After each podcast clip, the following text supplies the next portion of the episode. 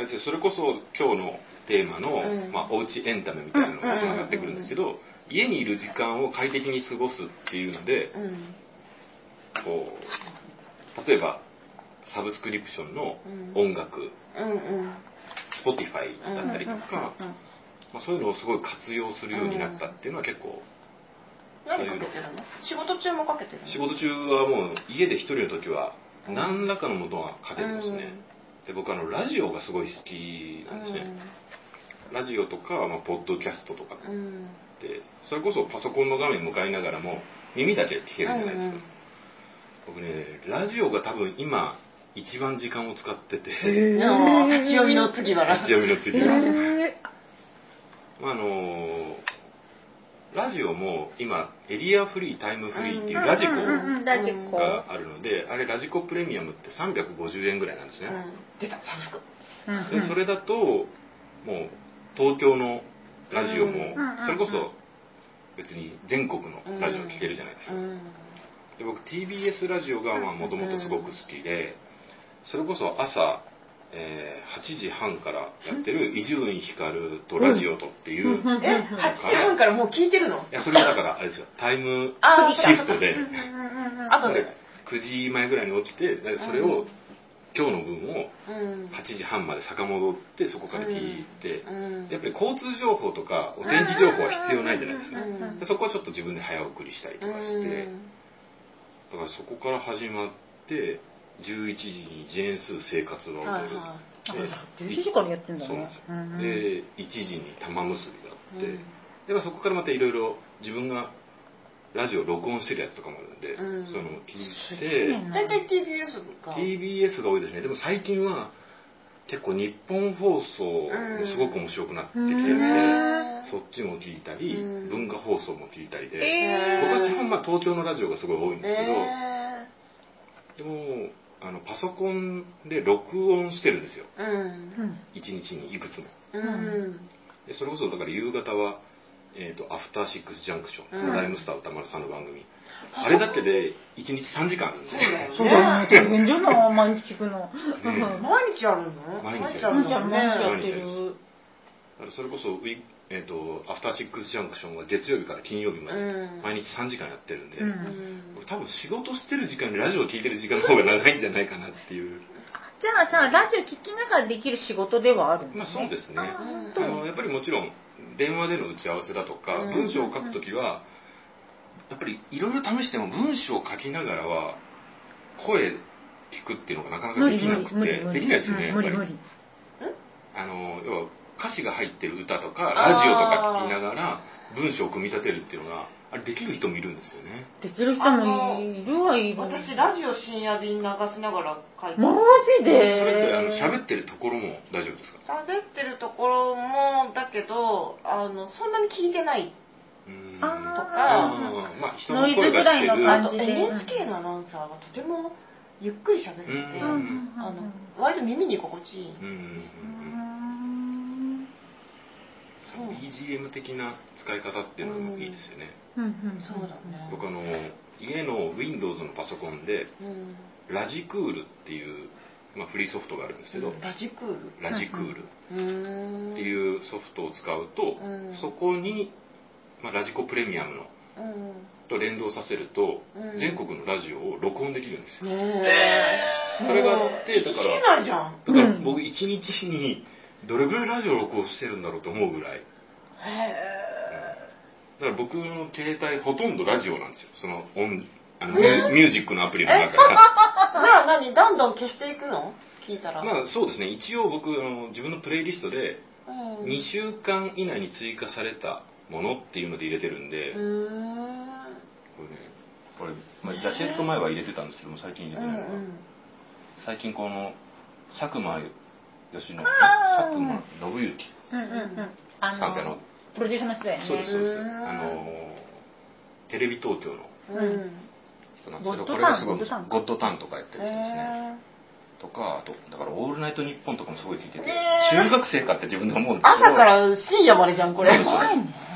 こういうラジオばっかりなんですよ。うーんすごいね。うん。テレビ全然見ないんだもんね。いやテレビもすごい見るんですよ。嘘でしょ？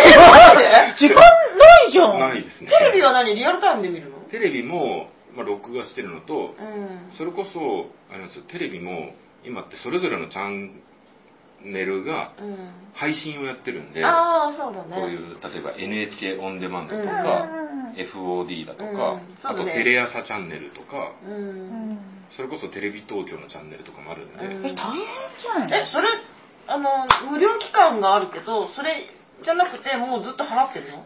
払ってるやつも結構多いです。ええー、すごい。すごいそれこそあれね。なんですよ、ネットフリックスだとか、うん。えっと、アマゾンのプライムビデオも見てますし、だから僕ね、サブスクリプションだけで、えっと、今いろいろ減らして、多分月に1万2000円ぐらい。怖い。でも、こんだけ使ってたらいいわ。まあね、使い倒してるもんね。私さ、 U-NEXT とか2000いくらのやつさ、ほとんど見ないで払ってたまだ払ってんのいや、だけど、ポイントがあって、それで漫画買ってるんだけど。ユーネクストポイント制で映画館でも使えたりするへで僕結構よく使うのが朝 Paravi っていうアプリがあるんですよ。 Paravi っていうのがテレビの配信なんですけど、うんうん。これであのテレビ東京系列が結構入ってるんですけど、うん。あの WBS って夜にやってる番組あるんゃないですか、あーワールドビジネスサテライト、うんうん。それを1.2えじゃあそれを2倍速で朝え見てー、え、朝、どっちが先なの？伊集院さん。の。朝はだから起きてすぐは、えっと、その前に日経新聞をうん。iPad でうん。でなんかもういやでもねなんかねさ、そういうのが好きなんですよね、あなんか今何が流行ってるとか今何が起こってるとかっていうのがあ本当それこそミーハーというか。うん。だからツイッターとかでもあのトレンドみたいなのをすごい見ちゃうんですよ。今どんな事件が起こってるのかみたいなのとか。そういうさっき言ったつまみ食いみたいなうーん。ものなんですけどーうんうん。それこそあれですよジム今はちょっとこのコロナ騒動で行ってないんですけど、ジム行ってる時はこう例えばランニングマシーンで走りながら、うちのマシーンはこう目の前にモニターがあって、うん。そこで YouTube 見れるんですよ、えで YouTube を Bluetooth のイヤホンで右耳で聞きながら自分の持っていった iPad で左耳別のやつに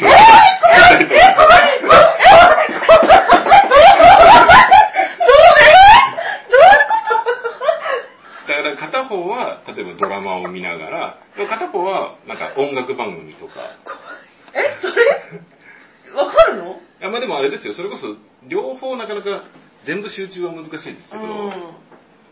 え、怖い。確かに、テレビとかつけてても、スマホ触っちゃうとか、うん。そういう流れがあるけど、右耳がそれは初めて聞いたね。これさ、右脳とさ、脳にさ、脳とさ、脳に作用するとかって言うじゃん。そうそうそうだから、どっちにするかに。やっぱなんか、右脳は文学的なやつで、音楽とかそういうやつを聞いて、うん左脳はこうもうちょっとニュースとか。右脳は確かあれですよねだから左の耳あ、そうそうあそうかそうかだから逆かだから、うんあの音楽番組とかは左で聞いてそうそうそうが受け取りやすいかなっていう。僕それこそあの、あれなんですよ、YouTube でドミューンっていう番組うんがあるんですね。あれは結構 DJ プレイとかうんよく流れてて、ねで、まあ、それを家で流しながら踊ってお酒飲むこともあるんですけど、うんジムだとちょうど走るのに良かったりするんですよ。それを聞きながら、まあ、そのさっき言ったテレビ番組とかをあ、ドミューンって録画してあるやつドミューンはあれですよだから YouTube で今見れるんであ、ジムのリアルタイムじゃなくても見れるの？いやえっと基本はリアルタイムだけですね。だからドミューンやってる時間に行くんですよ。あー、なるほどね。うーん。そうなんだ。うん。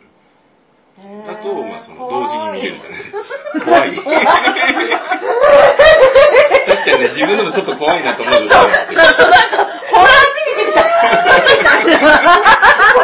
これなんか右耳と左みたいになったね、今ね。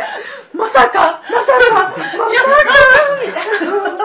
僕ドミューンすごく好きで、だからうん10年ぐらい前から番組うん始まった時からまあずっと結構、まあもちろん毎回じゃないにしてもうん気になる時は見るようにしてるんですけど、あれまあリアルタイムしか基本は見れないですね。そうだね。あれドミューン光っていうのに入るとあーそうそうバックナンバーも見れるんですけど、えー、そうなんだ。いろいろあるんだね。それはまあちょっと入るのはやめてて。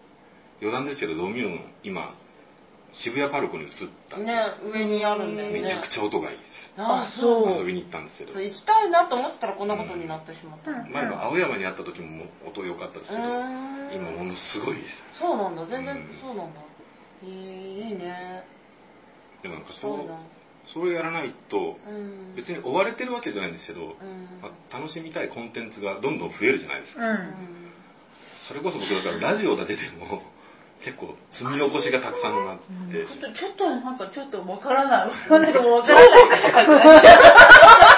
ぎっちぎちじゃん、もうなんか。ずっと情報でぎっちぎちみたいな。でもあのお酒飲んで忘れてますから。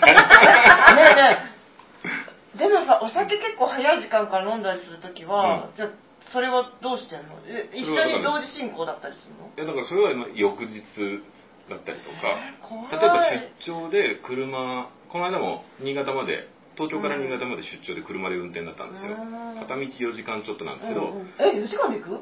東京からだとね4時間半ぐらいかな。なんですけどでそれを逆算してじゃあこの時にうん。この1週間分のラジオこれとこれとこれを聞こう。ええっていうのとかがあるからすごい楽しみではあるんですよね。そうか、うん。すごいね。でもさ本とかも読んでない？本も読みますね。でも本はねやっぱり基本的にやっぱり集中しないと読めないですね、うん。いろいろ試したんですよ、うん。まあ、BGM でインストの音をかけるぐらいしかできうんないので、うんうんうんそうね、うん。本はさ本はねどうしてもそうなんあのね現代音楽がいいよね意外となんか何の旋律もないようなやつ。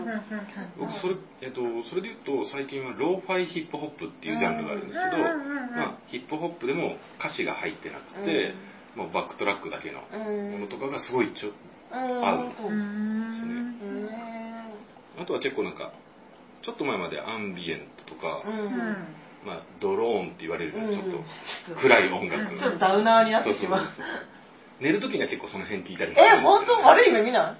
僕ねあの悪い夢見そうな音楽が好きなんですよ。寝る時には。ゴゴゴゴそうそうそうそう。最近ノイズすごい聞いてる。そうそうなんかうちもたまにかあのもうちょっと軽いやつをかけてるんだけど、あのなんか音が止まっあの Bluetooth だからうん。止まっちゃう時があるんだけど、うん。止まってるのに今この何の曲かなって思う時があ なんかその物音が空調とかね。そうそうそう。へー。物音があの全部音楽に聞こえるんだよね。でも一応なんかその iPhone からまあ音楽を流して、うん。Bluetooth のスピーカーで聞いてるんですけど、うん。寝る時はまあ一応タイマーでうん。30分とか40分で切れるようにしてますね。寝てる時にそういうノイズとか、うん。ドローンとかだとやっぱりね悪夢を見ることがそうなのよ。でも寝入り場は僕はなんかその辺が一番気持ちよく寝られる。なんだろうどうして、うん。すごいもうなんかちょっと今日はなんか思ってない方向に。ホラー、ホラー界みたいな。それこそあれじゃないですか。僕は全然興味ないんですけど ASMR ってなんか最近あの咀嚼音をあ若い子たちすごいねになんで聞いたりするじゃないですか。なんで？そんななんかあシャクシャクシャクとかいうのはいいけど、なんかむちゃむちゃとかは私本当に嫌なんだけど。むちゃはあんま聞いたことねえな。あそうやっぱり。パリパリとか、んやっぱりそっちガなんだ。サガサみたいなのは。うん。うん。あれは多分なんか耳に心地いいっていう風なうん感じで聞いてるんですよね、ああそっかそっうん。か、だから僕もなんかそのちょっとそれに近いのかなとは思うんですけど、うん。音楽でもすごく複雑なメロディーがあるものを聴きながら寝るよりは、うん。ちょっとそういうノイジーなものの方がうん。僕は気持ちよく寝てる確かに確かに。なんか旋律聞き取れると聞いちゃうもんね。うんそうそうそうそう、ん。そっちに意識いっちゃうじゃないですか。そヒーリングサロンでもそうやん、ねえそうそうそうそうそっか。え最近なんかこうおすすめのあれはありますか？なんか番組とか。おすすめのなんか。えーっとあそう。最近聞いたラジオではですねうん。あれなんですよ。さっきお話ししたライムスター歌丸さんのはい。アフターシックスジャンクションでやってたうん。バリアフリー演劇のあ特ー集っていうのがものすごく良くて、これ、えー日付も言いますと3月18日水曜日。うんうん。これってどのくらいまで遡って聞けるの？えっとこれがですねラジコだと、うん。ラジコプレミアムでも1週間しか遡れないんですけどえー TBS ラジオはうん。全ての番組ではないんですけど、うん。このラジオクラウドっていうアプリがあって、うん。ラジオクラウドだとうん音楽は流してないんですけど、うん結構遡ってきてる。トークは聞けるね。音楽そうカットされちゃうもんね、うん。なんか音楽の番組はすっごいなんか。そうそうそうそう。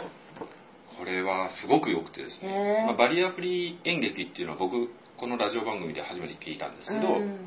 要はあの目の見えない方に、うん。えー音声で説明をしてるんですね、うん。始まる時に今いる舞台の広さ何歩縦から。要は、えー、と上手側に何歩。で奥に何歩です、うん。みたいな説明とかも全部してくれるんですよ、だから視覚がなくてもすごく頭の中にこう映像が浮かびやすくなってて、しかもそのバリアフリー演劇っていうのはバリバリアフリーの活練士の人が説明もしてくれるんですよ。でそれがすごく良くて、なんか興味を持ったので機会があったらちょっとうん見に行きたいな、うん実際にその舞台では毎回かどうかは僕も分かんないですけど結構手話通訳されてたりだとか、やっうんぱりすごくなんかあバリアフリじゃあー見えない人も聞こえない人も楽しめるう。んそうらしいんですよ。それはねすごくここ最近ではちょっとびっくりするぐらい良かったので、なんかラジオを今すごいたくさん聞いてるのは僕の中で多分3つその聞き方があって、うん。一つはまあながら聞きというか、まあ本当に情報があんまりないようなものでもう一個はすごい積極的に笑えるもの、うん。うんでもう一つがやっぱりすごいなんかちょっと,、えー、とコンテンツを紹介してくれる、うんうんうんうんそれこそさっき話した、えー、と佐久間さんの「オールナイトニッポン」だとか、まあえー歌丸さんの番組とかっていうのは、まあ、本映画とかっていろいろ紹介してくれるんで、うん。その中で好きになったものをまたそこからちょっとずつうん。掘っていったりっていうのができるんで、時間がないじゃん。時間ないよね。ないね。えぼーっとしないの？ぼーっと？でもお酒飲んでる時は多分ぼーっとしてるんだと思うんですよ。ああとは最近行けてないんですけどプールに行って泳いでる時ってーあーうんうん。完全に頭オフになってるじゃないですか。そうね。その要はね瞑想に近いと思うんですそう。よサウナもそうやって言ってたよね。そうそうそうそうそう。僕サウナとプールと、うん。あとあの趣味で時々お寺に瞑想行くんですけど、うん。あれはお金を払ってスマホの電源を切りに行ってるって僕は言ってるんですけど。なんかあれだね。本書く人みたいな。ね なんかね。なんかこうコンビニに売ってそうな感じだあのね安っぽい新種でしょ。いやいやいやいや。あのね割と刺さりやすい感じのね、売れちゃうんだよね。なんか売れちゃうやつだよね。多分そういうのでなんか頭の中を結構なんでしょうデフラグというか、うん。多分そこでちょっと整理してるんじゃないかなうんって思ってるうん。あのアップルウォッチ使ってるんですけど、これを買って何が良かったかっていうと、ん。プールで泳いでる時に何メートル泳いだか全部これが計算してくれるんですよ。えー、あえ？これ下まま泳げるの？下も泳げる。え？まあそれジムだとかうん。うんもちろんそこの施設によって違うんですよね、うん。市民プールとかはダメなんですけど僕が行ってるところは別にそうなんだ。大丈夫なんでそれがないと今まで僕行くと1キロぐらい泳ぐんですけど、うん。何往復したかすごいうん。数えて、うん。うんということはクロールしながら13往復13往復とかって言いながらずっとあ それがもうすごい意味ない。でしょ。なんですけどこれすごい便利な機能でやっぱりさ歩くと考え事がすごくしやすいわけ、なんだけど泳いでる時は水の音がずっとしてるから、無になるんだよね、ねなんか。そういう積極的に、うん。まあ、情報を入れない時間を。でもなんかやってるよね。だから本当にボケーってこう睡眠？水とかがないね。睡眠時間は何どれぐらい？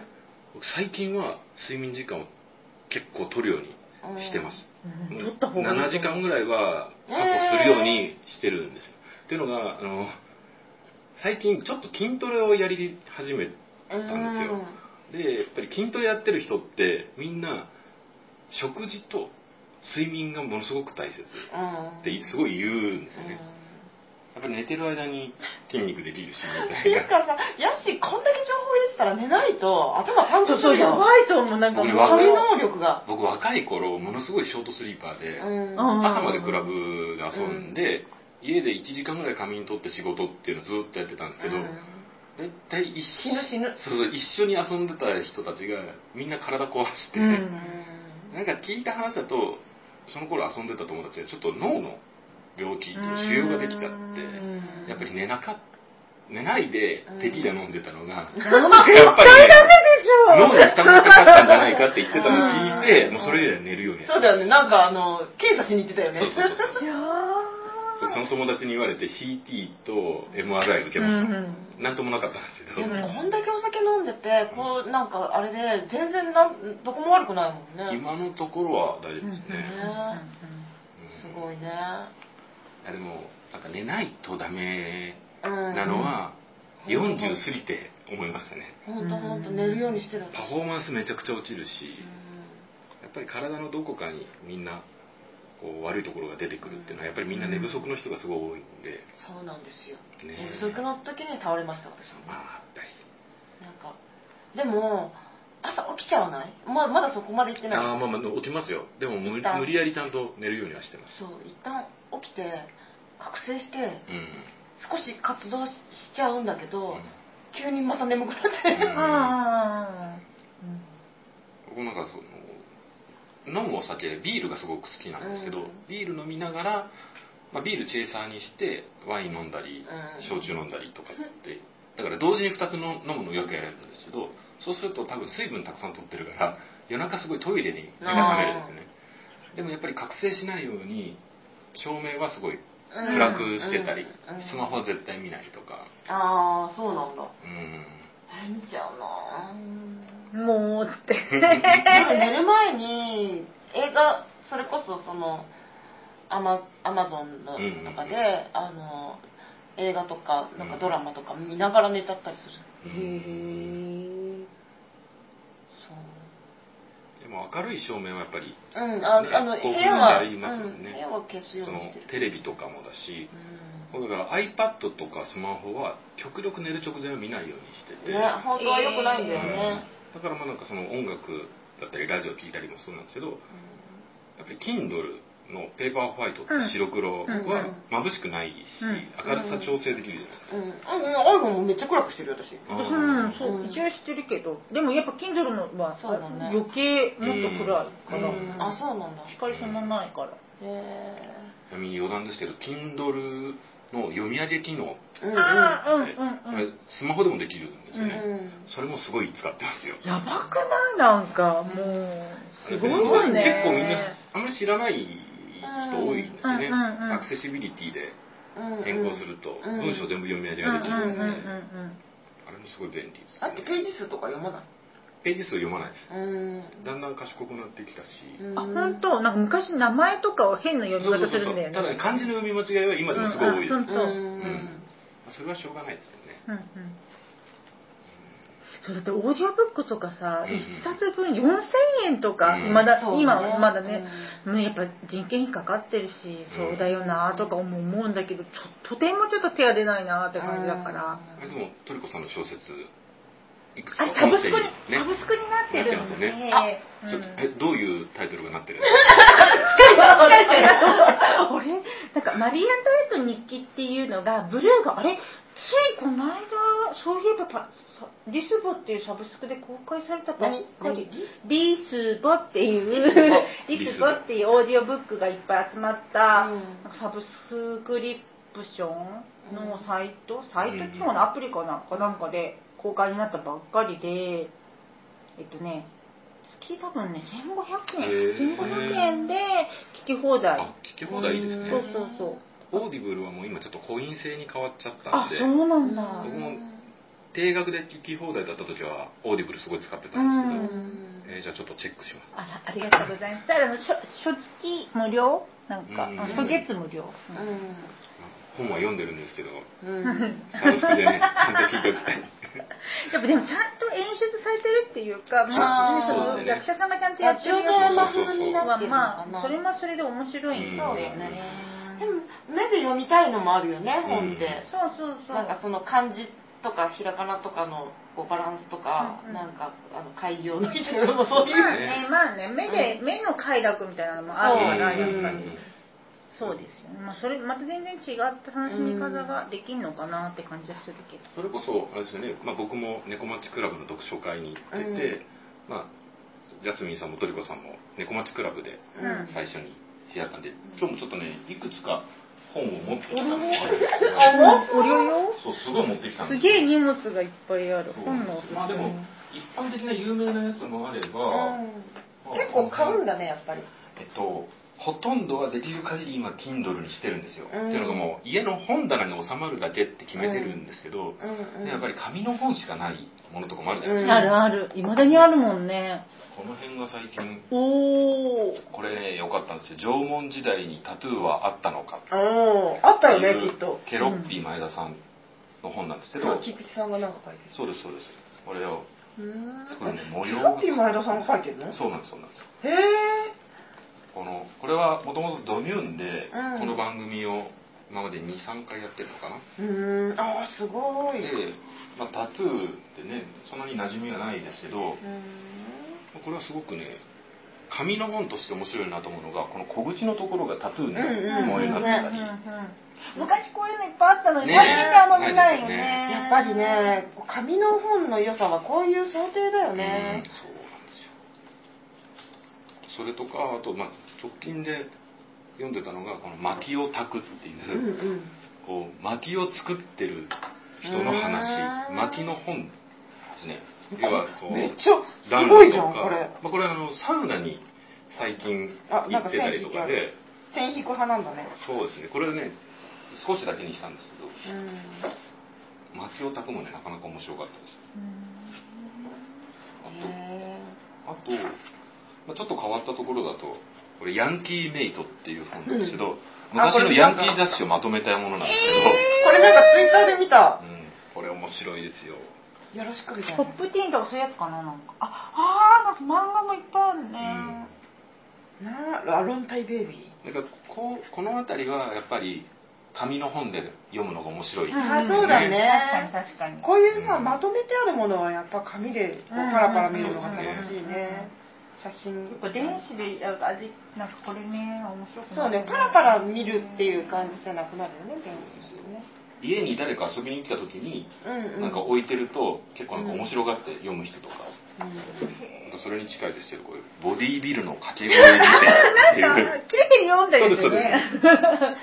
にちっちゃいジープ乗せてんのかちょっとこれ一口で言うにはなかなか。が良くないと噛んだらダメだよね。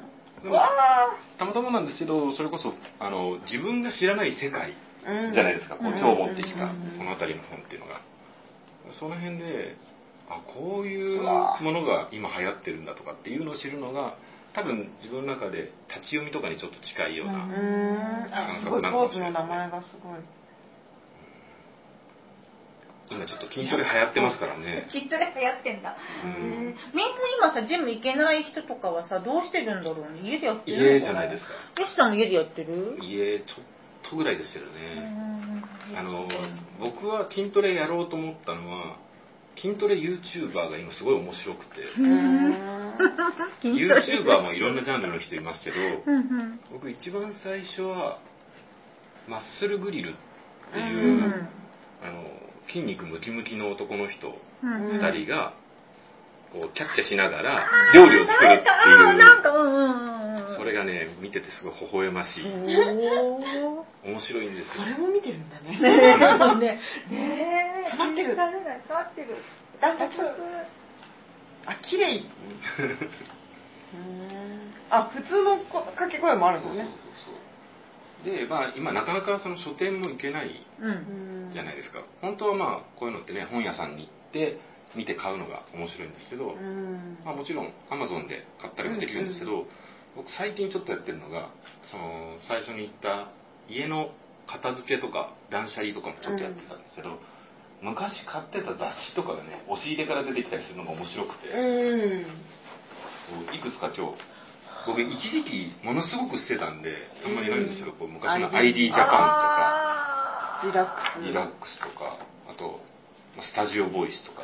うん。ねあスタジオボイスもう全然捨てれないこの辺のあのこれ何？バーストっていう、まあ、ちょっとあのタトゥーとか、うん。パンクの人とかが多い雑誌だったり、うん。あと名古屋の雑誌だと昔あったルーツマガジンとかシーンっていう結構クラブ系の雑誌だったりあとクイックジャパン。クイックジャパン。これ、うんデートコースペンタゴンをうん。一番最初に多分取り上げられた、なんだ38号か。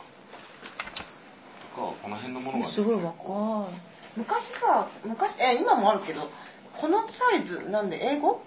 このサイズの雑誌結構あったよね、そうですね。いうんあったね。文芸誌サイズだよね。ああそっかそっか。音楽もここの辺結構あった。あったあった？か映画秘宝とかなんですけど2000年、うん。だからおー。20年ぐらい前のうんうん。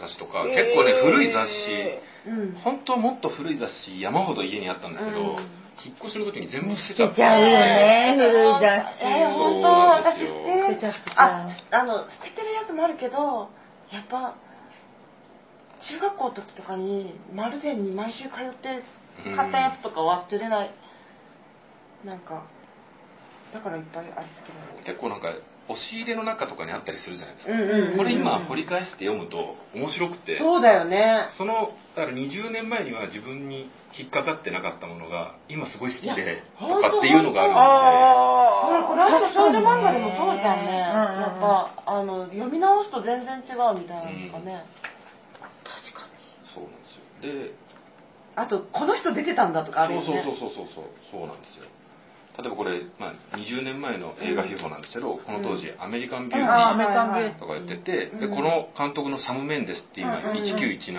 うんうん撮ってたりとか、うんうん後に「お前すごいの撮るぞ」みたいな、アメリカンビューティーもでもそうね、面白いですよね。いいじゃん。なんかこう例えばこのね名古屋の雑誌なんですけど、それこそラッパーの常名 X さんが出てたりとか、まだご存命だった時にこういう雑誌の連載やってたりみたいなのとか、こういうのがねやっぱり撮ってると面白いから、ね本当は捨てなければよかったなとも思いながら、ね。全部そうだよね、うん。雑誌って。まあ、でもこう部屋を片付けるっていうのをやりながら結局ここすごい見ちゃうんですけど、うんわかる、まあなんかね。やっぱさ雑誌さすごいすごいやっぱりみんなあのキュッてざあのこの一冊にさ情報がいろいろ詰まっててさ、あの隅から隅まで読んでたもんねそうですねうん昔はね。ね。やっぱなんかやっぱなんだろうな空気感みたいなの真空パックするのに一番なんか適したうんそうね。ジャンル媒体なのかそもの時代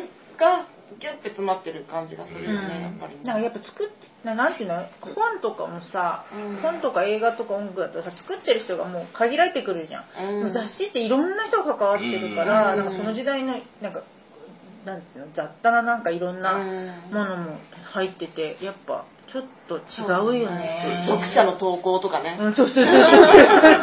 で言葉遣いとかなんかさ、そうそう。ちょっと当時流行ってた、なんとかなのだみたいなこととかね、なんか、それこそなんかファッション雑誌じゃなくても昔の服装を見るだけですごい面白い。そうだようんね、なんか80年代の感じ今あるもんね、うん。やっぱり、うんあの可愛いねまあ古本屋さんとかでもねもしうん。また行けるようになったら、ね。そういうの買うのもいいかな、うん。これ1992年の ID ジャパンなんですけど、うんうん。こういうショーン・スティー氏のインタビューがあったりとか、うん。多分その頃は全然気が付いてないんですよね、うんまだあの新しいファッションすぎて。そうだね。でも今読むとすごい味わい深い。お前、お前これから 大変な ことになるぞって。いう。めっちゃ儲かるでみたいねな、なんかこういうのをちょっと自分家にあるものをもう一回いろいろ掘り起こしてっていうのがそれは確かに。そうなんですよ、うんうん。資源ね。あうんうん。ーそれやってたら本当に時間があってそうそうそう。ねでも今みんな時間があるからさそうそうそうそれこそテレワークになった人も通勤がに、うん。なまあ、なんやかんやで1時間1時間かかるじゃん、うんうんと2時間余る分がで浮いてるからうんなんかできることあるよね、なんか新しいものをいろいろチェックするのも面白いんですけど、まあ、なんかそういうのがね苦手な人とかは、うん。家にあるもので忘れてたものをもう一回掘り起こすとかっていうのも、お金なくてもできん。じゃん。そうそうそうそうですよねそうですよねなん。か興味のないテレビぼーって見てるよりは全然なん。か楽しいかも、うん、うん。なん。かそれでね押し入れが片付いたら一挙両得だし、ねそれかあのバーって出して戻せないみたいな。昔のアルバム見ちゃったりとかね。でもさやっぱそれ文化的な人の遊びだよね。なんかアウトドアの人たちって今どうしてんだろうと思ってなんか。家でキャンプすればいいんじゃない？ああそうですね。ベランダとあ、かパラサイトみたいなね。あれか庭だったけど。庭でね。あれね、あとさ、なんか、あの、ここが、ここはキャンプ場ですって言って、テントを張うんうんって、家で缶詰で料理するとか。うん。そういうのも楽しいですよね、うんいや料理はすごいいいと思いますよ。そうね。う。ん。料理はさ、結局さ、ちゃんと栄養にもなるし、うんうん一応食べなければやっぱりいけないから。あの、それで、ちょっと遊びも入ったり、工うん夫したりとかさうんうんうん、そういうのね、結構いいよね。だって料理というスキルが身について損することは一つもない、うん。そうだね。しかも自分も美味しいし、うん。今後誰かに食べさせるとかっていうのを考えたら、うん。絶対すごい武器になりますよね、そうだよね特に家にずっといると、うん。同じような食事ばっかりになっうん。ちゃいがちだから、うん。うん。やっぱり作ったこともないものをちょっと挑戦してみるとか、ああそうだね。あとねやっぱりね同じ料理をずっと作るっていう作るとめっちゃ料理うまくなる。ああなるほどなるほど、うん、あのもうレシピを見ないで、うんもう目分量でできるぐらいずっと作り続けると、料理の腕がぐんと上がるよ。あのいろんなものを作りたいと思って、あの毎回違うの作っちゃった方がなんかうまくなるような気がするけど、うん逆でもう一個とりあえずこれはもう見なくても自信があるってやつを作るとあの料理急になんかできるって感じになるとえジャスさんお店でもやった方がいいんじゃないですか？そうなんです。なんか実はお店やってまして。なんだと思ってるの？みたおいな。弁当とか売った方がいいんじゃないですか？そう、なんか、なんかできるんですかできるみたい。へえちょっとわざとらしすぎですねいろいろおかず詰まっててね、さっきも。うん。なんかちょっと持ち帰ってる人いたけど、よかったね、あれね。ありがとうございます。だからもうやっぱり家にこもってる今だから、結構料理してる人はなんとなく多いような気がしますね。ねうんうんうん。僕の周り最近は低温調理ああってて。うんうんうん。あれもね欲しいなと思いながら、ねえ。ね迷ってる私もなんか、うん。ずっとどれにしようかな、ああそう。うん、やっぱあれ。美味しいよね。だってしっとりするもんね、ね。ねあとはなんかホットクックとか、ほっておいてもこううん混ぜてくれるってすごいいいじゃないですか、ホットクックでも低温調理できるよね確かあそうなの？うん、だからホットクックにしようか迷ってへね、えなんかね俺ももうすごいよね。うん、うんあの材料入れときゃいいんでしょ、うん。そうそうそう。ねえ。うん。スマホと連動でいろいろレシピがええそれもすそうなんだ。そうい。うのを見てへなんかそういうもう家電最新家電とかすごいもういろいろ試してみたくて、うん今家はいろいろあのスマートスピーカーとかはうんうん使ってるんですよ、うん。Google ホームとあと Alexa とか、え両方あるの？両方あって。どう使い分けてるの？まあでもうーんどうだろうな。その両方ある人ってあんまりいないよね。Google ホームは今家の家電に連動させてて、うん。エアコンとかテレビとかあと照明とか。うんうんだからなんかグー OKGoogle 照明つけてとかって言うと、うん。ポーンってつけてくれたりとか,、うん。最近なんかウェブ会議やってると、うん。OKGoogle 照明消してって言うと相手方の照明が消える。っていうの聞いたことありますけどね、なるほどね。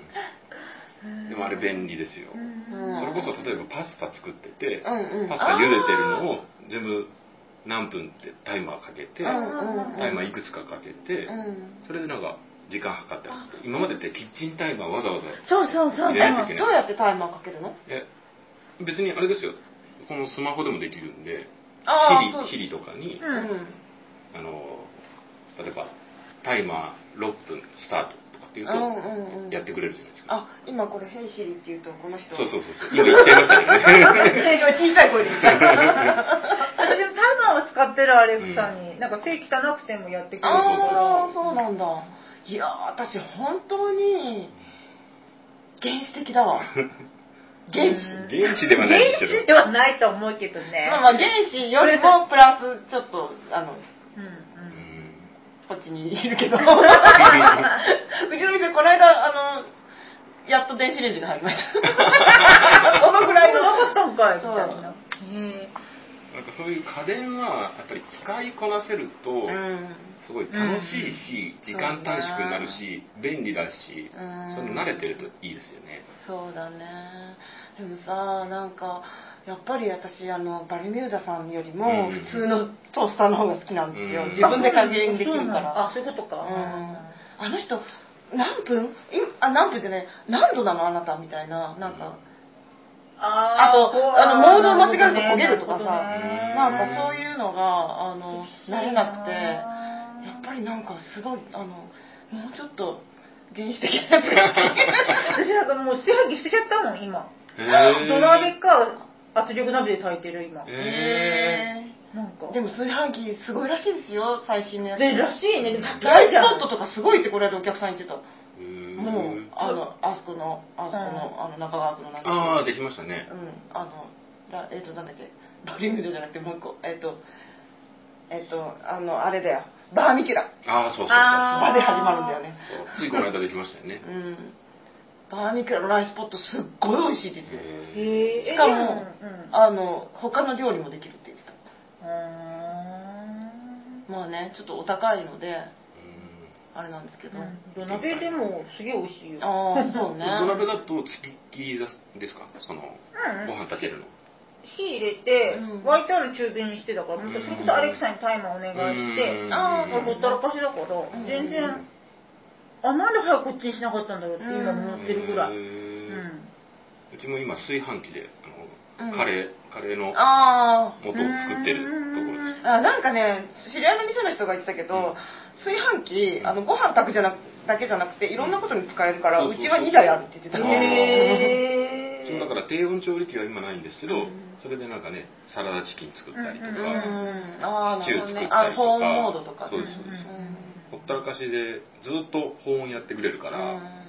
例えばカレーとかシチュー作る時も、うん。結構ずっと煮込むのが大変じゃないですか、うんだから本当はね、そのいろいろ機械がやってくれるやつがあればいいんですけど、うんまだ買うには至ってないんですようね、ん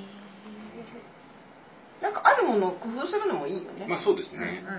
うんうん、場所も取るからね。そうだね。そうだね。そう。だね。だ確かに炊飯器ご飯炊くだけしか使ってないとうん場所取るわね、うん、すげえ取る。うん。場所とあとはコンセントなんですよね。そうねキッチンってそんなにコンセントないじゃないですか、うんうんうんすごいタコ足になっちゃいますよ。うん。まあ掃除するのも大変じゃん、一回、その蓋取って。さ。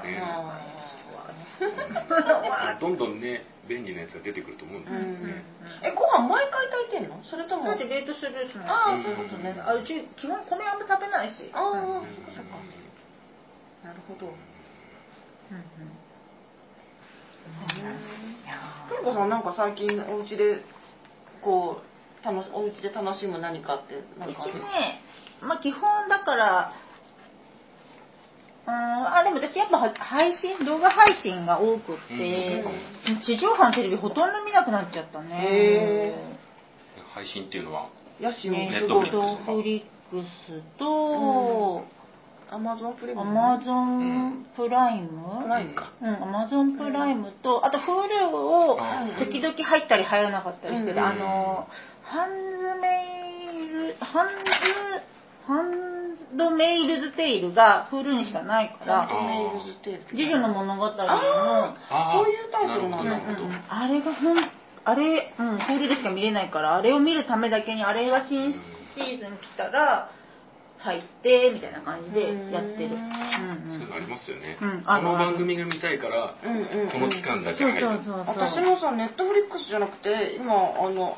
アマゾンプライムで、あのニューヨークタイあなんだっけ？ニューヨークタイムズ？あとモダンラブっていう。ああ、モダンラブ、ジョン・カーニーのやつだよね。あれすごいいいね。30分で終わるし、あのすごいいいドラマ。そう、アマプラはあれだよね、なんか。うんだからユーネクストじゃなくてそっち？でも UNEXT は最近調べたけど、韓国ドラマがすごいあーそうそうあるあるあるある。うん。だから私、ちょっとこの先、UNEXT もなんか、うん。あとね映画が早い。あのあ本当。課金課金っていうかそのポイント使ってやるやつ、無料じゃなくてはユーネクストが一番早いかも。あ本当、うん。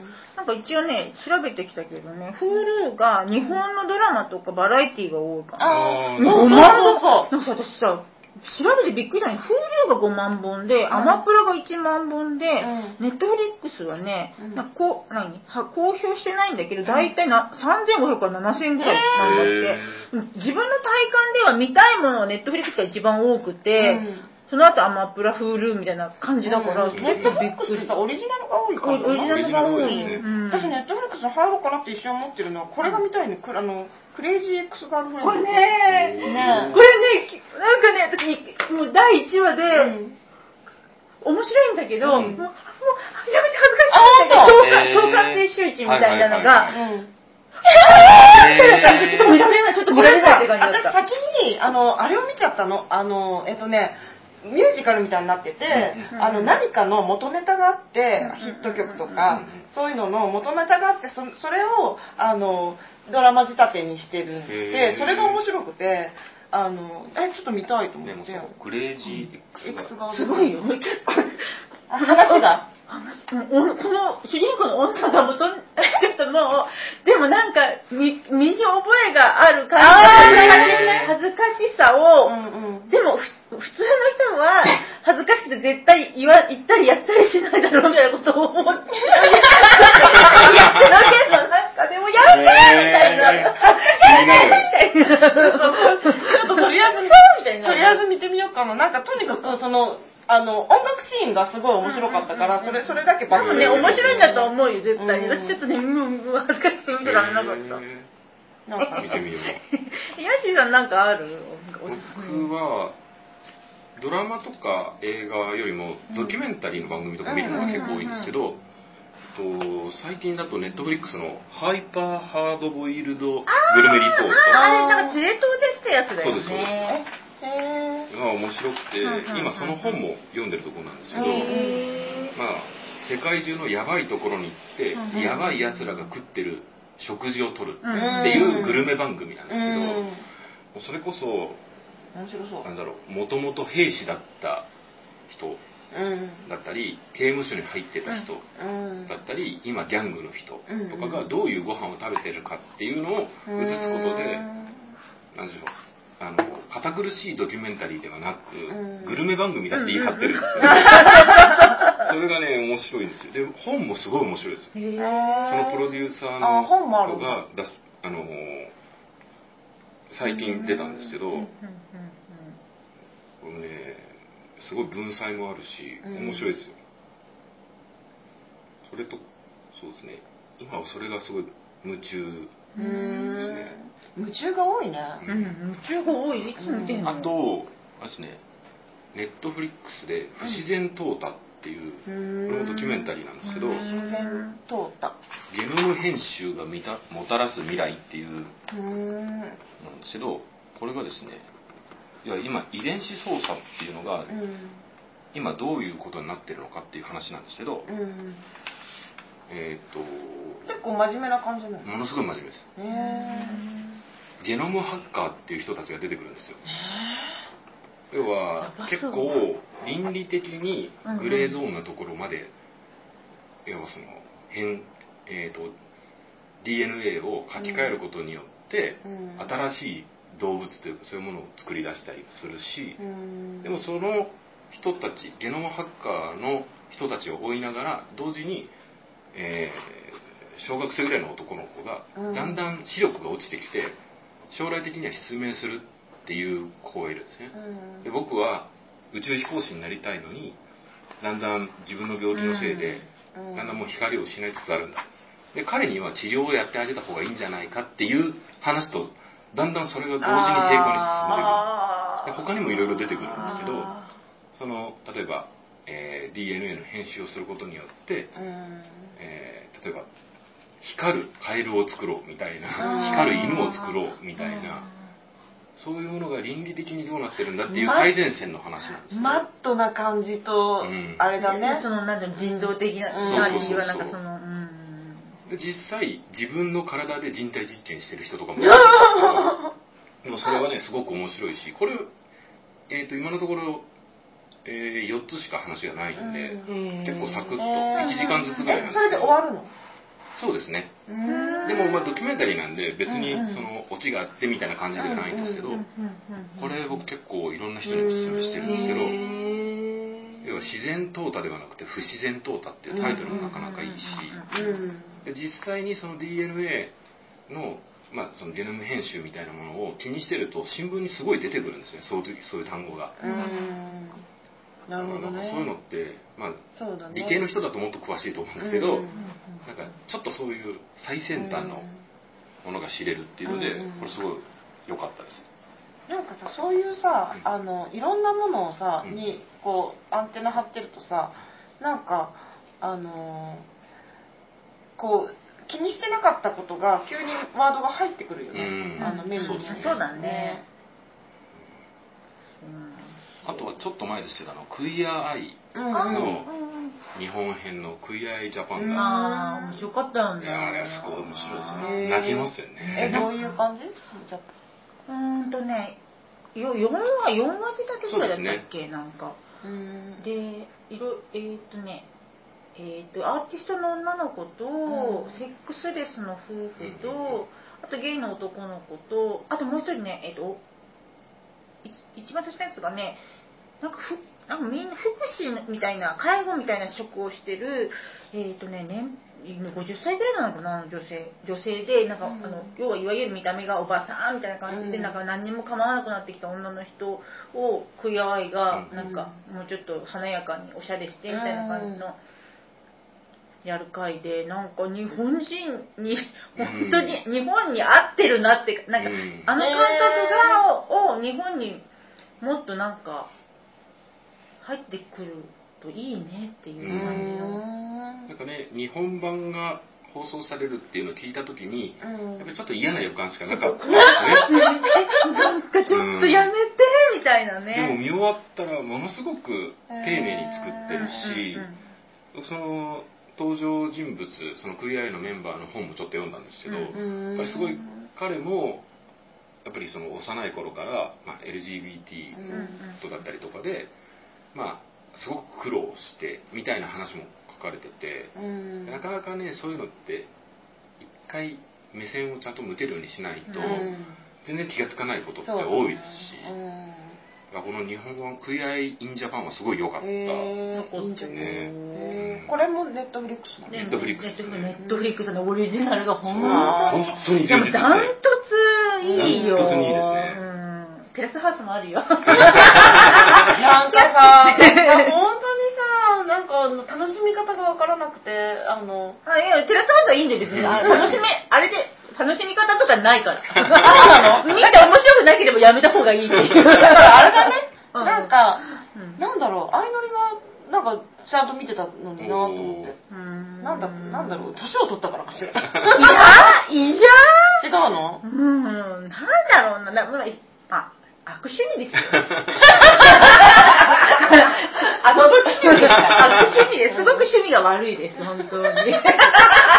それ恋愛リアリティショーって結構今多いじゃないですか、うんバチェラーとかもそうだし、僕あのアベマ t v もうん。僕プライム会員になってるんですけど、アベマがね恋愛なんかあったねアベマに恋もある愛番組ねものすごい多くて、あそうなんだ。多分若い人たちこういうのすごい面白いんだろうなと思って。やっぱり、恋愛は、なんか、あの、ちょっとこう、淡白になってきたと言いつつも、うん。みんな興味あるんだね。そうですね。うん。あと、例えば YouTube とかのゲーム実況みたいな感じなんじゃないかなあと思うんですけど、みんなで見ながら、なんかいろいろ Twitter とかにワイワイ書き込んで、あれだから、ほぼ昔でいう、なんだろう、えっと、テレビをうん家族で見おてるような、茶の間でねそうそうそうそう、お茶の間の感じが、今別にネット使ってできるんで、なんかそういうのが多分楽しいんだろうな。うん、うん、ああ、なるほどうね。ん。確かになんか感想言い合うのが楽しいよね。だから恋愛リアリティショーもうんゲーム実況の YouTube とかも、うんうん。自分がやりたいとかそこに参加したいではなくって、うん。それについてああだこうだ言うのがすごい面白いんじゃないかなとそうだ。多分ささっきの「いややめて」ってやつも 誰かと分かち合えば多分、まあ一緒に見てればね耐えられるかもしれないけどね、ん そうそう。なんか多分いたたまれないの一人だけで受け止めるのが嫌みたいなのはあるよね。うん。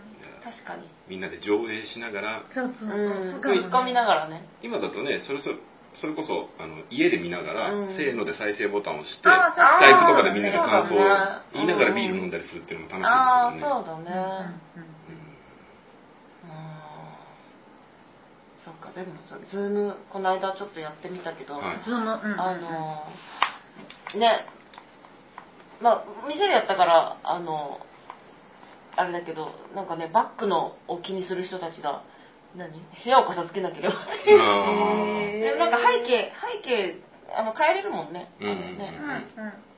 そうなんだね。うん。でなんかもまあ私昨日友達から LINE でやってるよとか言ってなんか来た。うん。あ、あ LINE でもできるの？らしいよ。で私昨日映画館いたからうん。参加しなかったけどへえみたいな感じで。うん。すごいね。なんかこうそういうのに乗り遅れるとねどんどんうん。わからないことがうん。増えていくね。新しい技術がねどんどんできるし、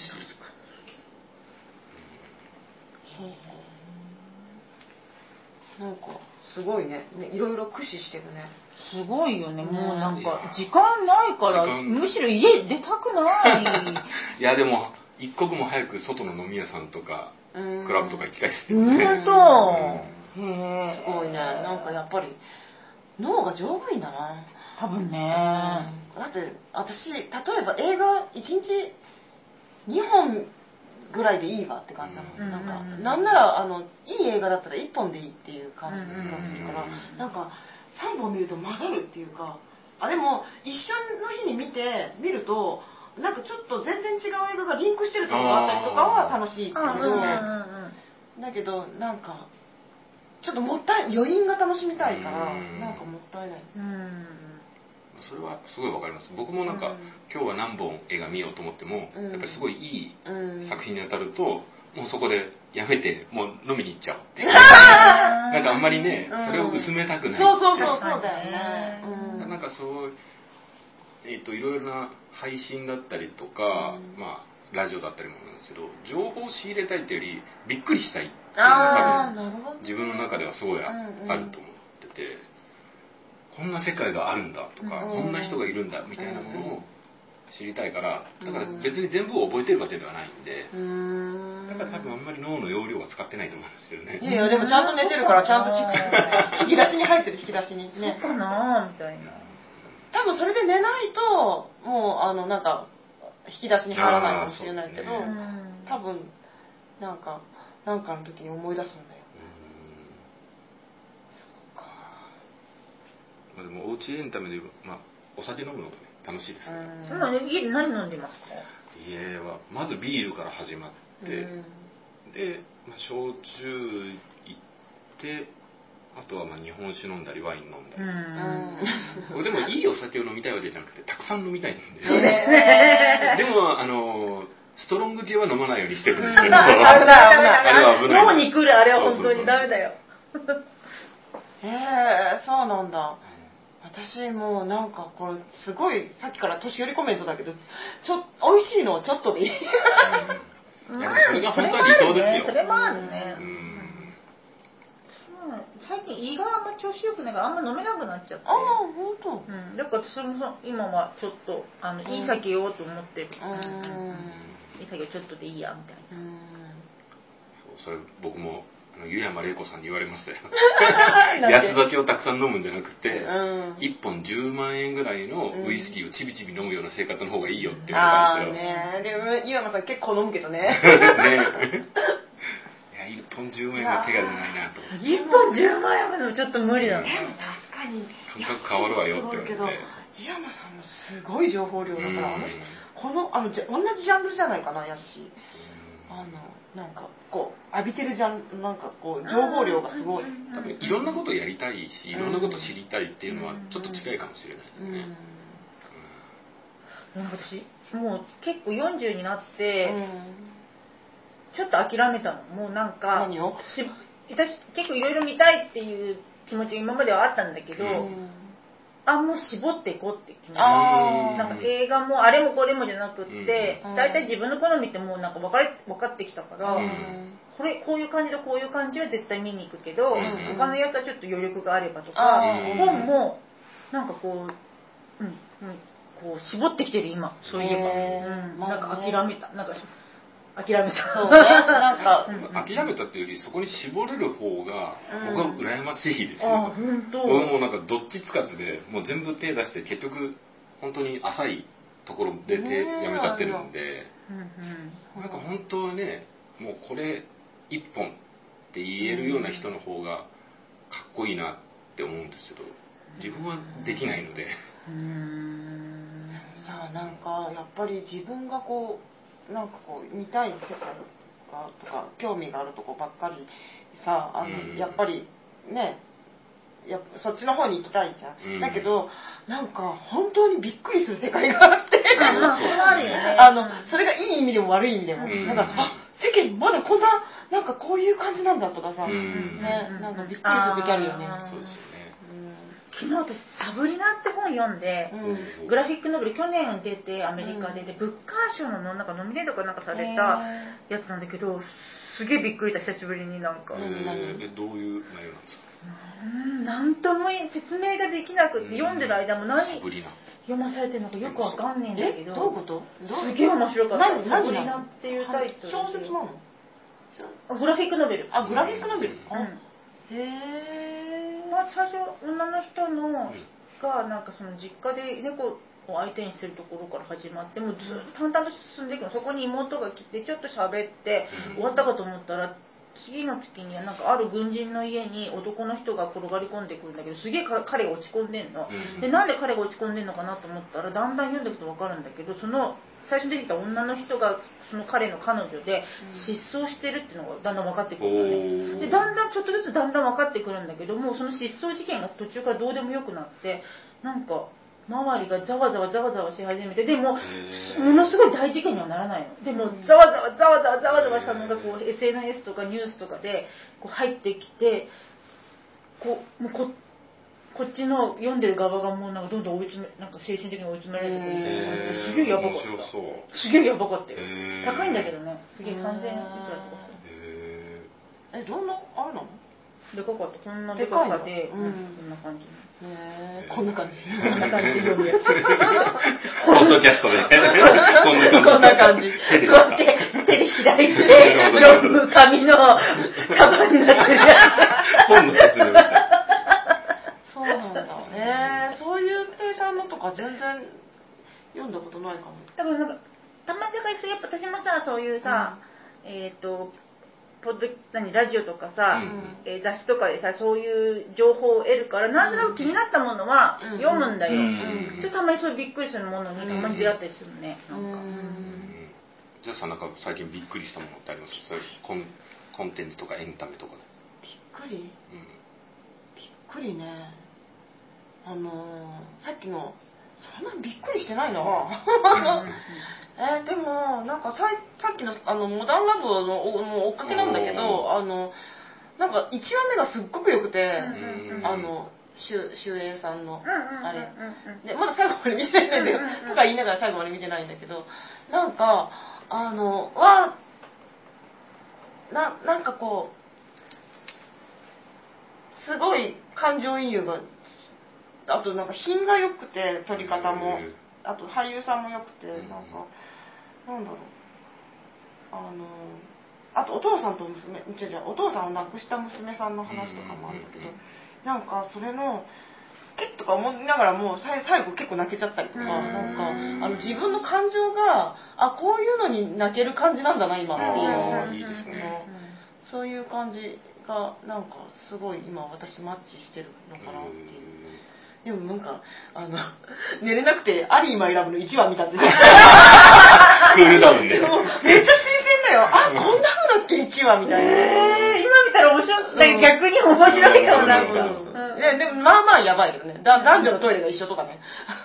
へ いやいや、そう、な、なんで一緒なのみたいな風なんだけど、あの、そこで会話がいろいろ繰り広げられて、今、今だったそらうだそうそうそうそうそうだ昔そうだった。最初の方へー方で怒ってんだよね、アリーが。何なの？別にしなさいよみたいな感じで。うん。思い出した、今思い出した。今見るとさ、昔のものってだいぶやばい。だいぶやばい。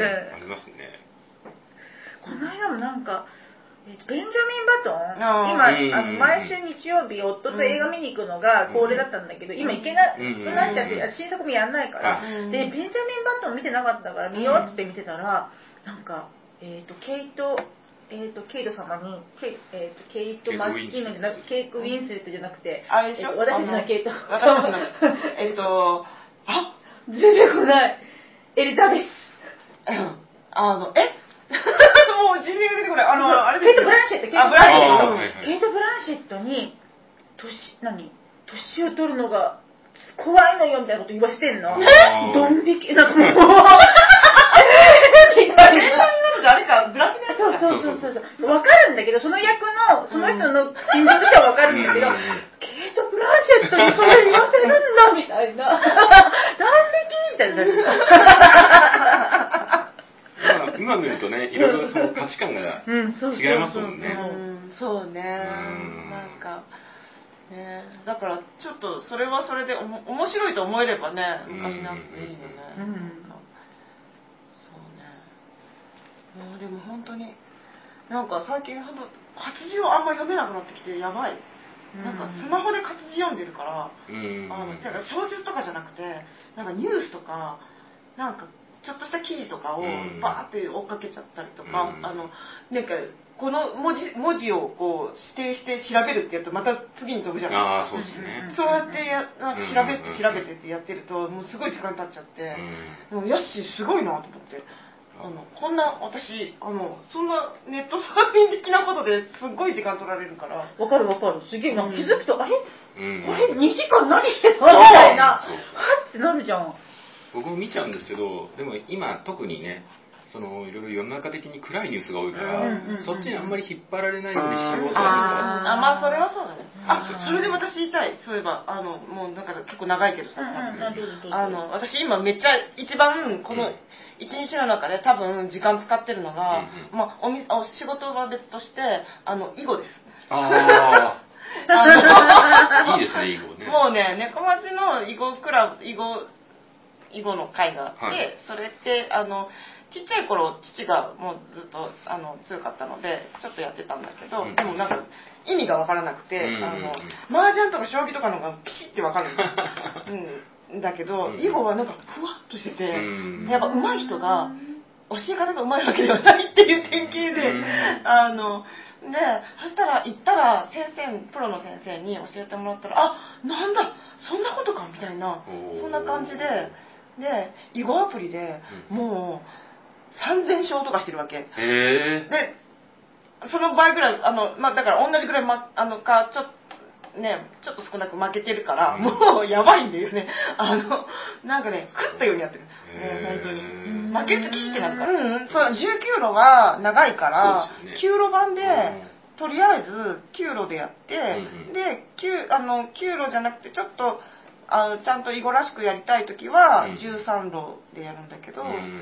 あの9路だと本当に、うん。私ねゲームってロールプレイングとか全然できなくて、はい。あの風呂を沸かすゲームとか。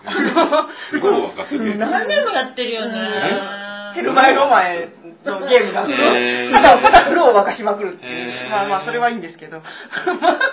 あれはね調子が悪い時にすごくいい。あの何も考えなくて。あね、なんかこれ見て3049勝2223番で13の番が92勝97敗すごい2分けなんだけどなんかあの本当に割とすぐ終わるの。3分ずつしか持ち時間がないからへー6分で終わるんだよね最長。あ。はい。あでなんかあのサクッと終わるし、まうん。だけど負けるとすごい悔しいから、うん。すぐ次やっちゃう。でもなんで負けるんだろうと思うと、うん。こんなんかやってるとだんだん分かってくるからであと詰碁をねうんうん。詰碁うんくあのこうねうん詰将棋みたいなやつ。でやると、うん。なんかあこうこういうことかみたいなのが。へー。なんかやっぱ脳が硬いからあのなんかそれおも覚え覚えたじゃんみたいな間違いとかするからまた またこうやってとか言ってもうねおかしい。やばい、あのでも、うん。なんか囲碁やってると勝ちそうだあこの人には楽勝だなって。あうんこの感じもう楽勝だなって思った時に負けるから、うん。なんか人生って思う、だからささっきからずっと言ってるけどさ、そのさコロナ騒動で本が見直されたりとかさ、うんうんテレワークのテレビになかさどんどんアナログに戻ってるって言ってけどなんかやっぱ、うん。そうだよね。結果なんか、そういうことなんだなっていうような話聞いて思っちゃうね、でも囲碁はだからこれアプリだから、うん。まあね。あの囲碁ってすごく世界人口が多くて、ねだからあの対戦相手がなんかどうも向こうのハンドルネームみたいなやつ見ると、うん。外国人の人なのね、うん。だからなんかあ日本人の人もいるけど、うんうん。あの割となんか外国人っぽい人に当たったり、うんあとボットにも当たったりするんだけど、うんあのだからなんか割とこう今風のやり方ですごいクラシックなことやってる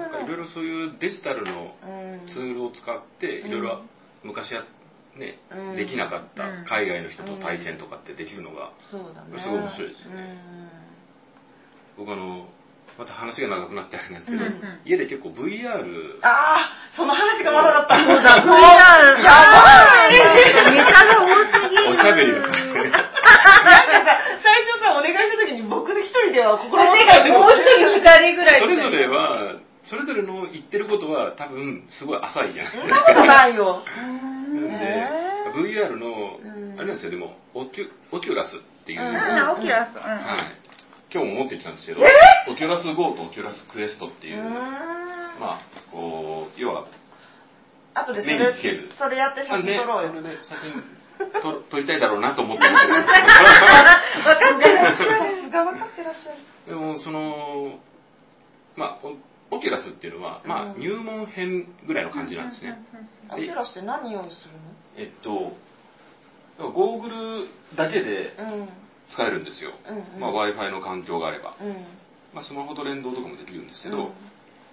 こういう、それがオキュラス？そうです、そうです。これがオキュラスう GO わってやつで、海に潜るみたいなね。そうそうそう。そう、ちょっと重いですよね。こっちがオキュラスクエストっていう最近買ったやつなんですけど、まあ、でも本格的にやろうと思うと、もちろんパソコンとつなげたり、うん。パソコン用の VR の機器っていうのがあって、それをパソコンのスペックもものすごい良くないといけないんですけど、これは、このオキュラス GO は立派なやつが出てきた2万円台で買えて、こっちのオキュラスクエストっていうこれの後継機種みたいな方は、まあ、僕買ったのが、えっと、5万円ぐらいかな。ヤッシーさ、えー電気が通るものにめっちゃ金使ってんね これさ電気なくなったらどうする？電気なくなったら、そうだよねちょっと重いアイマスクですね。い やあのね、ヤッシーの今の生活、電気なくなったらだいぶ。発電機買わ買った方がいいんじゃないの？でも大丈夫ですよ。お酒はアナログです。でこれが、まあ、何ができるかっていうと、僕、うん。ゲームの類ってほとんどやらないようにしてるんですね。うんうんそれこそ僕、そうだね。自分でやらないことってある程度ゆるゆ、えっと緩やかなんですよ決めてって、うん。ゲームとかスポーツ観戦とかは、まあ、手は出さないっていうふうあ、にスポーツ観戦全然ゼロですね。乗ってこないもん僕だってオね。リンピックすら見たことないですね。見たことない？見たことない興興味がないですもん。っていうより見出したら多分すごい見ちゃうんで、うんうんうん。もう手は出さない、うん。あででもやっぱりさっきも言ってたけどある程度絞ってんじゃん自分で。まあまあそうですね。え、すごいね。でもさ、そんなさ、手出さないとかある？あ、なんか見ちゃうじゃん。うん。流されないんだね。うん。そうなんですかでもねそのオリンピックはあんまねえ、じゃた例えばサッカーとかさ野球とかさ、テニスとかさ、フィギュアスケートとかさ、その見に行ったりしたことはありますよ、うん。野球だとか、うん。まあ野球ぐらいかな、まあでもビール飲んで、楽しいよね飲みながら見られるよね。だからなんか例えばドラゴンズファンの友達と行くと、うん。ドラゴンズが打ってる時に僕ビール買いに行って怒られるんですよ。ね いやこの時間の方が空いてるからってそうだけど怒られるんですけどでもそれは別にスポーツとか嫌いなわけではなくって。そこ多分ハマるともう、えでもルールは分かってるね。ある程度ぐらいですね、うん。でも本当にぼんやりぐらい。スポーツとかは手出さないしゲームも昔は子供の頃はやってましたけどあんまりやらないようになって、うん。っていうのはもうすごいやっぱり時間使っちゃうじゃないですか、ね。でまあ今はそれよりも、まあ、本読んだり、うん。何か映画見たりとかの方がメインなんですけど、ただこの VR のゴーグル買ってからうん。最近特にあの家にずっといるんで、これで例えばボクシングうんのゲームとかがあるんですねそれがすごい運動になって。対戦するの？対戦するやつもあるしあといわゆる音ゲーみたいな音に合わせてあこう打ったりするやつもあるしあとなんかねそのビートセーバーっていうゲームがあってうん。それは本当に音ゲーム音ゲーなんですけどうん。こう両手にビームサーベルをその VR 空間上の中で持つんですよ。あここからねこの持ってるコントローラーからこうビーム。ビーム。スター・ウォーズみたいなやつが出て、えで360度見わ見回せるんですけど向こうから来るやつをバンバン切っていく。んですー、え楽しそう。もうね10分ぐらいやってると息上がるぐらい。ー、えー、やっぱさヤッシーってさ一個のことじゃないんだよ。これも体を使うとかさなんかまあね。なんかこうダブルだよね。うん。大体。ねダブル以上だよね。なんか新しいもの好きな方なんですけどでそういうゲームもあるしあと VR チャットっていうのがあって、僕それは今まだ本当やりだしたばっかりで全然語れないしそのえチャット？えっとねアバタうん。ー自分の人形みたいなのがうんうん。できるんですね、うん。でそれが VR の仮想空間の中にいろんなワールドって言われるえ？世界がたくさんあってあれじゃん。レディープレイヤー1なんそう。あれじゃん。あれじゃん。よく出てたね、今、レディープレイヤー1で。で自分のアバターをどんどん変更することができるんですね、うん。でもちろん外国人の人もいるし日本人ばっかりのワールドとかもあって会話もできるんですよ。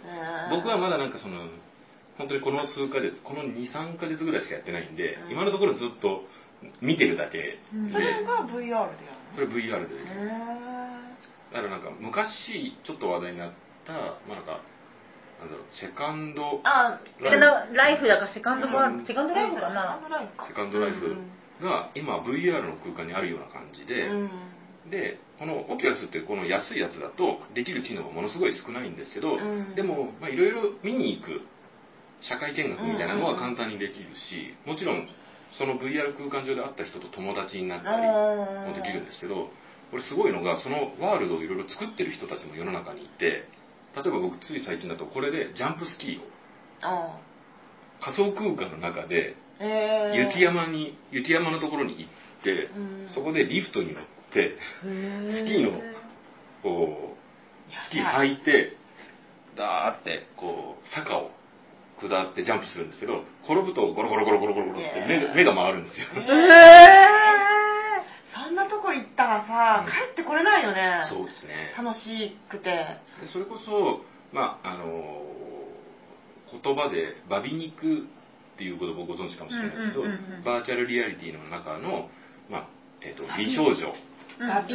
肉は何？肉はその受肉っていうかその肉体を持ったっていうような意味で、バミ肉っていうような言葉が、まあ、良くも悪くもちょっといろいろ流行ってあるんですけど、実際だからその見た目は可愛らしい女の子なんですけど、う中身は男の人っていうのがもちろんあって、うんうんでそういう人たちがすごいいるんですね。で僕もその言葉はもちろん知ってたんですけど、その VR のチャットの中だと,、えー、と自分がすごい簡単にアバターを交換できるんですよ、というのが鏡みたいになってる。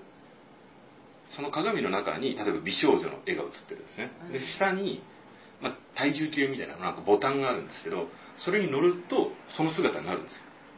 へえだからすごい美少女になれるんだ。なれるんですよ。うん。で僕ずっとやってる時はおじいちゃんのアバターとか。変わらないじゃん。そうそうそう。だから最初は自分に近いものを選んでやってたんですけど、うんでも変身願望あると変身願望ある人はもちろん楽しいじゃないですか。で僕全然変身願望ないんですけど、うんうん。それでたまたま美少女になったことがあったんですよ、うん。なった途端歩いてるとものすごい声かけられる。それが嬉しい？それともうざい？こういう感覚になるんだと思ってすごい早足で逃げたんですけど。やっぱちょっと怖いよね。怖い。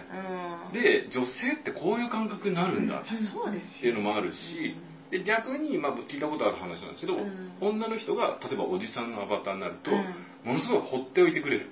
あーなるほど。っていうのがなんかすごい面白い。ほっとかれるともいいほっとかれる。で、まあ、あとその動物にももちろんなれるしロボットとかあと自自作で作ってる人たちがいてうん。その空間上で、まあやりえー、と交換し合ったり売ったりしてる人たちもいるんですけどうん。僕この間無料で手に入るアバターで布団になった人が。布団になりたい。布団になった布団に入るじゃなくて、布団になりたい。僕だから最初の頃びっくりしたのが大きい部屋なんですけどみんななんかねそのアバターのいろんな人形大小さまざまな人たちがずっとなんか手組んで上見て見てるんですよ、うん。何見てるのかなと思ったらセクシーなでかい女の人がずっと踊ってるのがあって、ねもうアバターの比率でいうと多分56メートルぐらいの背の高さがある女の人が踊ってるのをずっとみんなで見つめてるとこがあって、へこういう世界なんだって、ね。本当にレディープレイヤー1みたいな、うん。本当だねえ、ガンダムとか出てこないいや、えっと、一応著作権的に、うんそうだね。そういうのはねまあ、あの、そういう人もいるんですよ、自作まあしてる。つくうん偽で作れる。そうですそうです。だから、キャンプファイヤーやってるところとかがあったり、それこそ海とかもあるんですけど、うんうんうん。そういうところにいたら、ものすごい大きいロボットが、僕をこう、またいで行ったりとかするんですよ。それすごくないですか？楽しいね。えー、いいの。もうちょっと興味出てきちゃったえー、でもいやさ、すっごいのめり込みそうじゃん、トリコさん。私だダメなの。だからさっきのセカンドライフとかも夢中でやってたの当時、うん。でもうちのパソコンがそのなんていうのシステあ重ムがたいよね。そうそう、うん。もうダメだったから、無事帰ってこれたんだけど、んダメやっちゃう私の知り合いもなんか、あの、家具とか売ってた人いた。マジで？これだからすごいなと思うのがそのバーチャルリアリティの空間なので重力とかも別にないんですよね。へだからもうな飛ぶようにできたり、まあ、VR チャットだけではないんですけど建物作ってても建物ってもちろんなんだろう重力に耐えられるものしか普通は作れないじゃないですか。うん。それ関係なしで作れるからふわーって浮いてたりする建築という概念があ、すごい。変わるんじゃないかっていうのも思ったりあとそれこそ見た目とかもいろいろ変えることができるので現実世界にはできない、うん。まあ、それ男性女性もそうなんですけどさっき本の話でした例えば入れ墨みたいな。自分をやってみたいみたい片腕をロボットにしたりみたいな。なものを、まあ、なんかその仮想空間の中ではいろいろ夢を叶えるっていうのができるのがすごい夢あると思って。ななんか乱暴な人とかいないの？いやまあいますよ。あのバリ雑言を言ってくる人とかももちろんいるんですけどうん。そういうのはミュートできるんですよ。え、ミュートができるの？できるえ現実にも搭載してほしい。ミュートでこの空気になるの？まあまだその辺は本当にちょっと乱しただけなんででもクラブとかもあるんですよ。うん。ああとはなんかねラジオ体操をやってる人たちがいたりあ、それいいね。その仮想空間いいねいいね。今コロナだからそれこそ今増えてるのかもね、ヨガヨガやったりね、であとは例えば寝るだけの部屋とか。だからみんなねこのスピーカーもついてるんで音も聞こえるんですけどこうその仮想空間の中で寝っ転がって実際の自分も寝っ転がったりすると、うん。ま、遠くから寝息が聞こえてきたり修学旅行でみんなで寝てるみたいに周りがぺちゃくちゃ喋ってるのが聞こえたりとかっていう。それってさ、音もなんかある音も聞こえます。えっと、自自分のマイクも使えるし。あ、そうなんだ。その音声も、まあ、オンオフもできるんで。うーん。じゃあ女の子になった時は女の子の声が出るの？いや、えっと、基本は地声なんですけどあ、その VR 空間の中で、女性の声を出す練習をしてる人たちもいたりとか、あと、ボイスチェンジャーとかもあるので、でもやっぱりその VR の中の、まあ、マナーとして、本当の世界というか、実際の物理的な体は、まあ、あんまり聞かないっていうような。マナーもちょっとあるっていうか、どういう人なのかとかうん、男性か女性かも聞かないっていう、でそのアバターっていうのでやるのがなんかちょっと VR 仕草なのかなとそ思いながのマナーらも現実世界に搭載してほしい。なんかセクシャリティとかね聞いちゃダメだよってね。その辺はなんか本当に新しい社会がその中ではすごい生まれてるなっていうのはちらっとまあちょっと散歩してる程度なんですけど。でもそれ居心地良すぎて帰ってこれないなりそう。うんすごいなと思ったのが僕その VR チャットで、えー、といろんなところちょっと社会見学みたいに見に行ってたんですけど、この間仕事の出張でちょっと海岸線を車で走ったんですよ、ああなんか最近海行ったな。違う。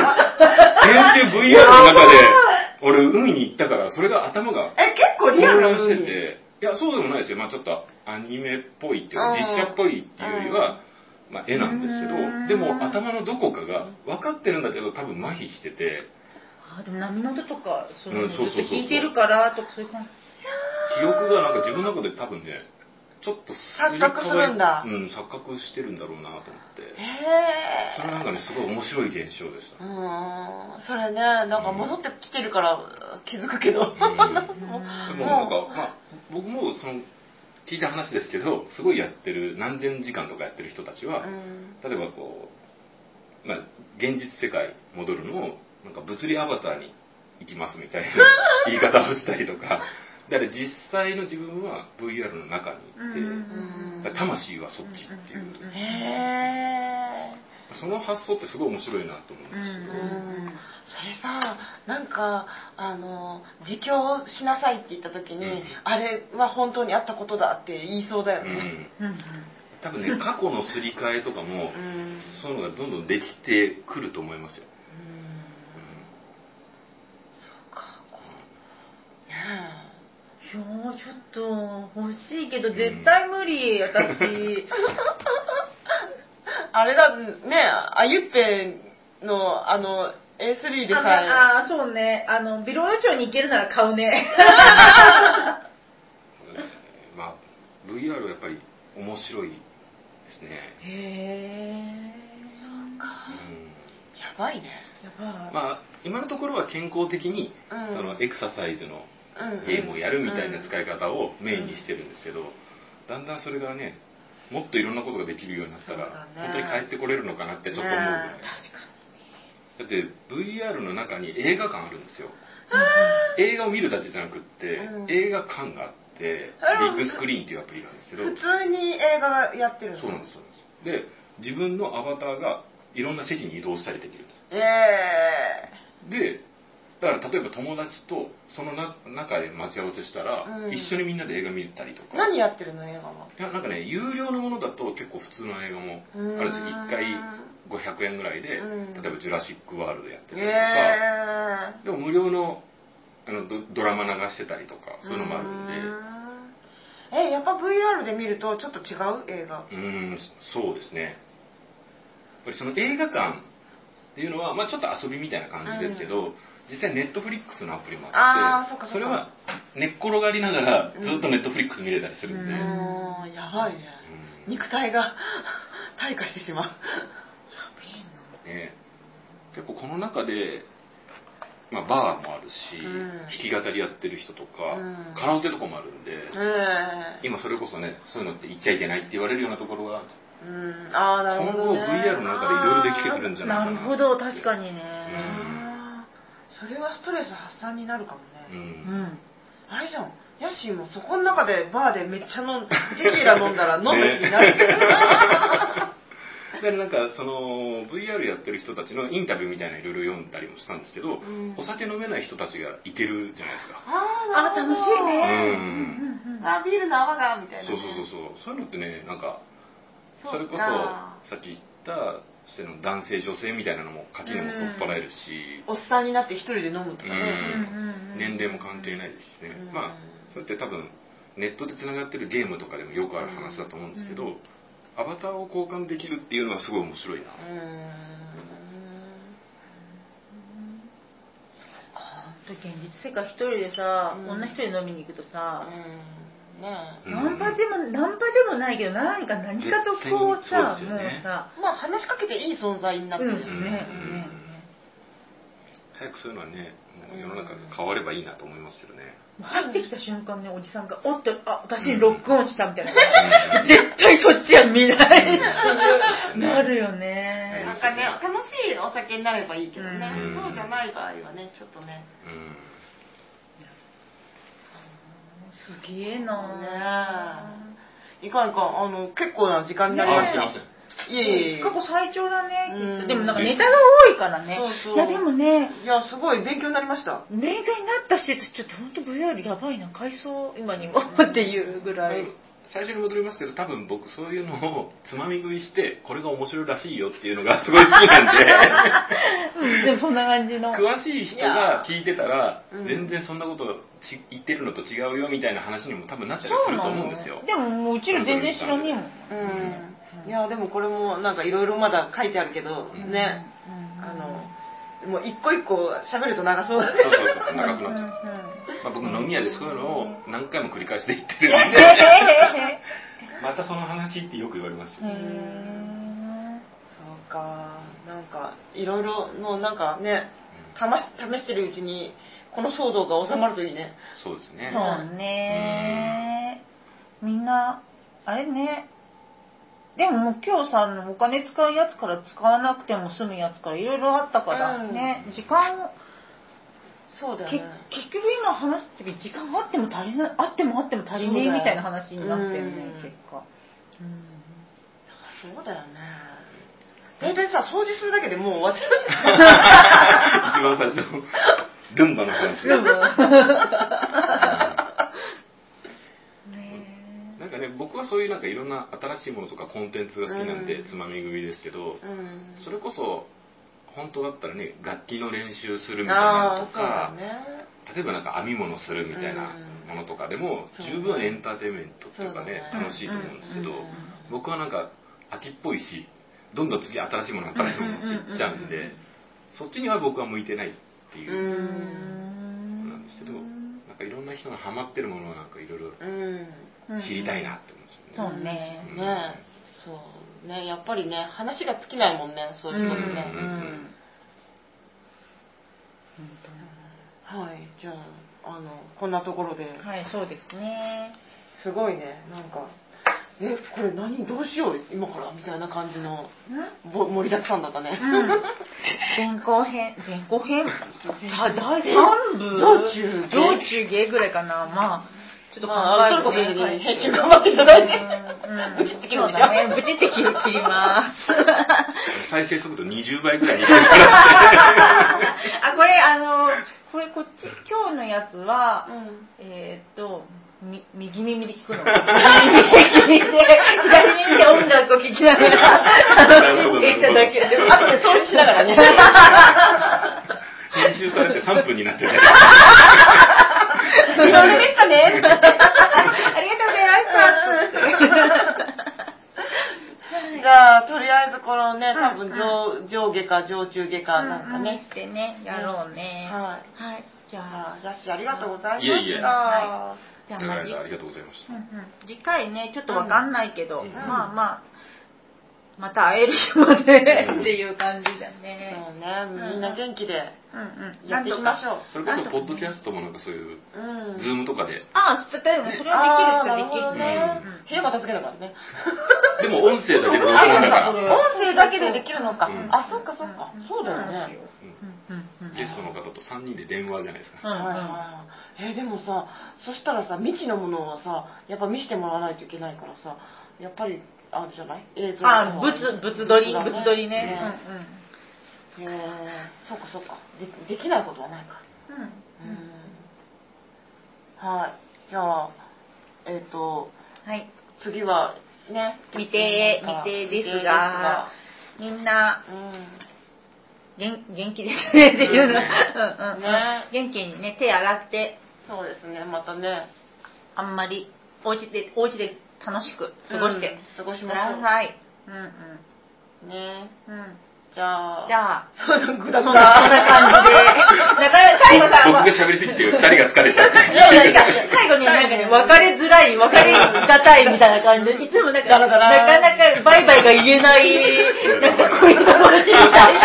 みんなね、これね、こうやって、こうやみたいな。じゃあね、じゃあね、またね、バイバーイ。これ消さないよ。